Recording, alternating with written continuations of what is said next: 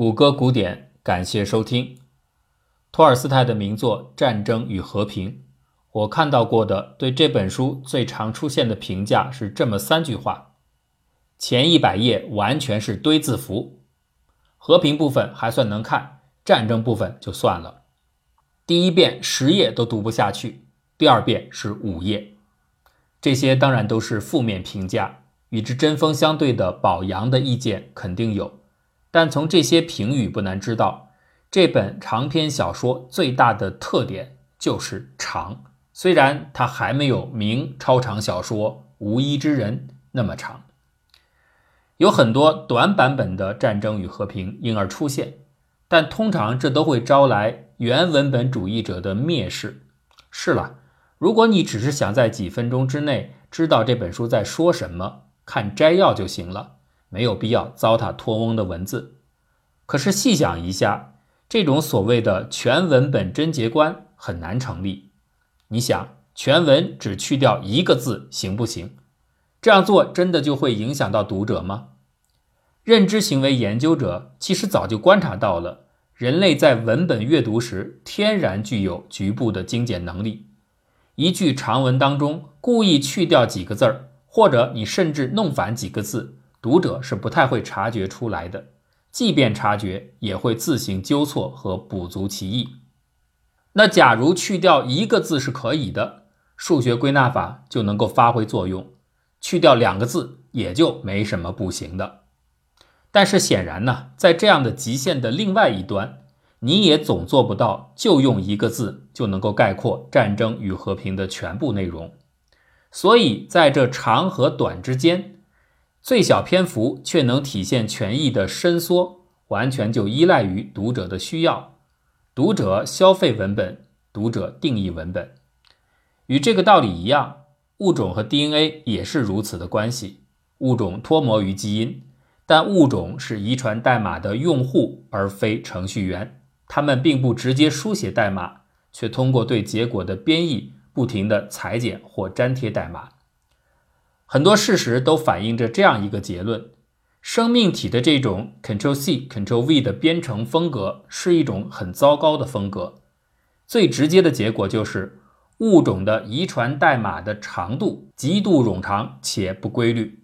如果这样的代码是哪个人类程序员写的，那么它一定会被开除掉。对人类编程来说，一般而言，代码越长，功能就越复杂。因为你每段代码既然写了，它就得有点作用嘛。但是 DNA 完全不符合这个规则。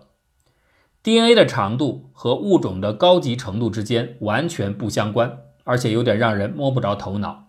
举个例子来说，有一种蝾螈长得有点像蛇的外形，被称作刚果蛇，它比鸡的 DNA 多出了七十倍。鸟类的 DNA 的长度。甚至比草蜢的 DNA 的长度还要短。最有讽刺性的反例叫做洋葱悖论：洋葱的 DNA 比人类的 DNA 长出五倍，但是显然它们并不比我们聪明五倍。是什么造成了这样的飘忽不定的冗长性？长久以来，这都是遗传学研究的重要问题。八十年代，生物学家给出了一个开始的回答：沉默代码。有些 DNA 的片段虽然在整个序列当中存在，但是在最终表达为物种时似乎不起任何的功能。这很像计算机程序里的所谓注释部分。注释就是代码当中用约定好的符号标记出来的那些根本不会被编译的文本，它们只是让写程序的人看的，而不是给机器用的。注释有时候是为了方便其他的人理解代码，故意写在那儿的。另外有些呢是程序员此前的有用代码，后来被新的代码替换了，但由于某些原因，老代码不舍得删除，索性就把它们注释起来，以便对比或查阅。相对于真正有用的代码段来说，注释的代码到底有多长，完全不确定。哎，这刚好类似于 DNA 里的沉默片段。它们让整个的序列显得非常冗长，而又长的没有规律。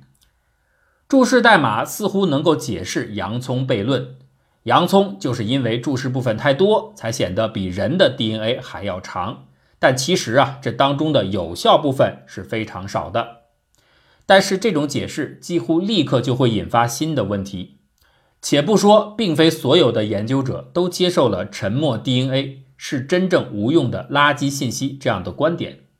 即便这些片段确实没有什么大的用处，那么为什么洋葱就需要那么多的注释部分，而人和哺乳动物却插入了很少的注释？这是随机的结果还是确定的结果？完全相信随机论的人是很少的。科学家们更习惯的思考模式是：所谓的无用性到底是多大程度和何种意义下的无用？这样的无用如何产生，又如何演化？这就导致了后来的 DNA 动力学，也就是不同物种、不同代码之间基因水平交流的规律。首先是在1940年代，瑞典遗传学家厄斯特格伦发现某些植物当中存在着奇怪的被称作 B 染色体的遗传结构。这个结构对携带它们的物种来说好像没有任何的功能。所以他就认为这些无关的序列是遗传的寄生者，也就是劫持和利用了宿主基因组的生殖机制来进行自我复制。三十年之后，理查德·道金斯在一九七六年大名鼎鼎的著作《自私的基因》当中进一步强化了这个想法。这种理论很快就被用来解释基因组的大小不定，而实际上。就在道金斯这本书出版的时间里，专业研究者已经了解到，B 染色体它只是让 DNA 膨胀的一小部分原因。真正最为活跃的代码扩张分子是所谓的跳跃基因，在术语上称作转作子。转作子可以认为不是真正的基因，它们存在的作用似乎就是在各种代码之间偷窃、复制和跳跃。比如有些酶。善于把一个物种里的转作子部分拷贝出来，再粘贴到别的代码段里。有一些转作子会制造 RNA 模板进行自我复制，甚至还有的会借用别的转作子来转移。也就是说，它们是寄生者身体里的寄生者。转作子搬运代码的效率非常之高，以至于在很多物种的基因组里边，这样的代码占比比例很高。苍蝇经过一代就会产生一百多次转移，玉米基因组的百分之八十五和人类基因的一半都是这样转移而来的。那么，为什么转移子这么活跃，却没有造成无限度的 DNA 膨胀呢？因为克制的对抗因素也同时存在。比如九十年代后期，哈佛大学的研究者彼得罗夫对比研究了蟋蟀、草蜢和苍蝇的 DNA，前两者的 DNA。分别是后者的十倍和一百倍长。他发现 DNA 经常性的会出现损伤、复制错误等等这样的缺陷，而这些缺陷往往是删除性的，不是增加性的。也就是说，这些突变往往有缩短整个遗传代码的趋势。苍蝇之所以具有更加紧凑的 DNA，正是它的删除速度更快的结果。自发突变的删除速度和转作子的扩张速度，二者形成动态的平衡。当扩张占据优势时，这样的物种 DNA 的规模就更大；反之，DNA 就更为小巧。当然，还有一个更为顶层的制约遗传代码过度书写的因素，就是太长的 DNA 一定会让细胞分裂的速度显著下降，这几乎可以肯定会带来不利的影响。所以，自然选择并不会容许过长的 DNA 的出现。但是，上述的这种动态观点，它仍然不能具体的解释为什么不同物种之间的尺度差异如此之大，它们为什么选择平衡在如此不同的代码规模上。一个有趣的事实是，如果把 DNA 代码的文本真的打印出来，编成一本书，你会发现这本书的大部分篇幅。都是在简单枯燥地重复一些非常短的片段，一遍又一遍，毫无道理可言。这种奇书一样的效果就是转作子带来的，因为它跳跃的太频繁了，就让特定的代码段不停地重复地积累在一起。在有一些物种里，这样的重复到了令人难以置信的程度。世界上最大的花是印度尼西亚的阿诺德霸王花，它的直径可以超过一米。最令人称奇的是，这种花居然是寄生在他人躯体上的魔鬼之花。起初它并不可见，但是，一旦生育信号把它唤醒，就会立刻通过长长的细胞束，从藤蔓等宿主体内夺取大量的资源，绽放出硕大的花朵。这种花全无香气。是依靠腐尸一般的臭味吸引苍蝇前来授粉的，活脱一种热带版的尸香魔芋。由于这样的花朵如此巨大，而又是寄生所得，这就引起了研究者们的好奇。人们想看看这种古怪的生物，它的遗传代码到底是怎么编写的。结果证实，霸王花的代码手册写满了短小的重复的单元。这些碎碎念超过了整本书百分之九十的比例，这样的变态的重复性，甚至给基因测序都带来了困难，因为相同的单元重复次数太多，测试工具很难准确地判断出某个部分到底被拷贝了多少次。即便利用目前最先进的测序办法能够有所突破，但根据估计，这最多也只能够测定出百分之四十左右的重复。剩下的仍然太过雷同而无法分辨。可是这样的重复化也给了人们另外一种解释的可能：由于遗传代码手册里到处都是这样重复的单元，那书页和不同的段落之间就特别容易被错配粘连在一起。两个本来相隔很远的段落或者页面，很轻松的就被连接在一块儿了，因为它们都存在着重复的相近的单元。在雨林里边，你容易迷失方向，也是这个道理。因为周围的环境纹理太过一致，缺乏显著的信息地标，信息就容易变得错乱。当文本的错乱搭桥现象经常性的发生时，跨度大的就可能一下子略过了很多的内容，跨度小的则只是去掉了少数的信息。那这样，不同物种的 DNA 就在不同的机会之下建立起规模迥异的代码池。基因信息的跨物种复用造成了信息的混杂，这并非自然界所有，人文世界的魔音也是如此。鲁迅在中国小说史略当中点出了《隋唐演义》一书文本起源问题，但是因为当时手中资料未足而不能详述。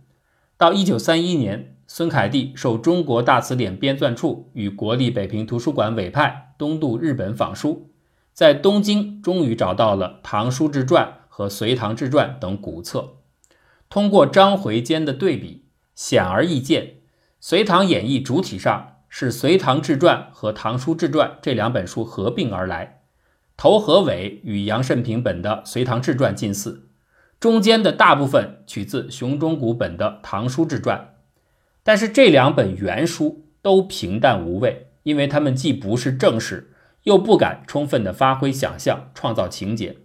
这种特性根本不适合广泛的传播。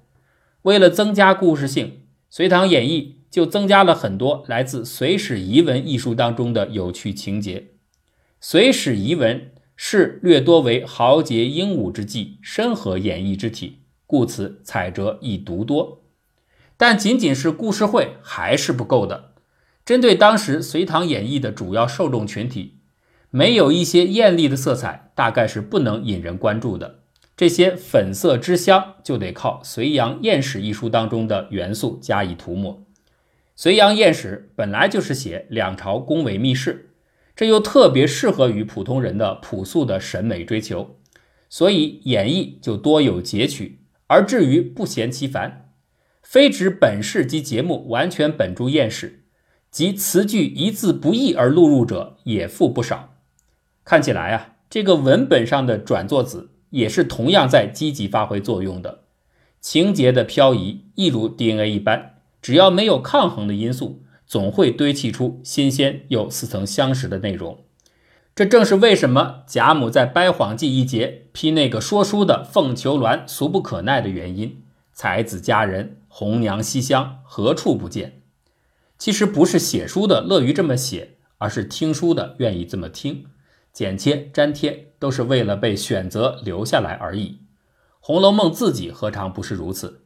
交大的脏话、贾珍的棺材板，都让被删掉的天香楼若隐若现。这倒成就了信息剪辑之后额外的新趣味。天下文章一大抄，信息的搬运无处不在，相应的一个主要负面结果就是原始错误会被迅速的放大，而反过来随处可见的错误又巩固了它的可信性。比方说，很多人都听说过吃菠菜补铁的说法，说菠菜里边铁含量很高，甚至连1930年代极为流行的大力水手动画也在宣扬这个认知。片中的大力水手只要一吃菠菜，就会因为补铁很多变得力大无比。这部动画实际上在当年直接带来了菠菜制品销量的大增，但是仅仅在它发行四年之后。科学家们就找到了这个说法最初的来源是错误的。一八七零年，一个名叫埃里希·冯·沃尔夫的德国化学家，在他记录蔬菜铁含量的笔记里，把关于菠菜一项的小数点写在了错误的位置，意外的把实际含量的三点五克错写成了三十五克，这就让菠菜成为了铁含量的超级冠军。可事实上，菠菜在这一项。和其他的绿叶菜相比，没有任何突出之处。就像 DNA 有对抗长度扩张的缩减机制一样，文本也有着精简的渴望。但是和自然界的遗传代码毕竟不同，文字作为人类意识的代表符号，不仅呈现着眼前，而且联动着想象。文本之外还有文本，这是一个长期塑造出来的自我。对多个自我共有环境的必然反应，看到一个字，却绝不可能只感受到一个字，因为联想，文学方能存在，趣味方能存在。很多人都听过《敲门》这个世界上最著名的超级短篇小说。地球上最后一个人正在屋子里，门口突然响起了敲门声。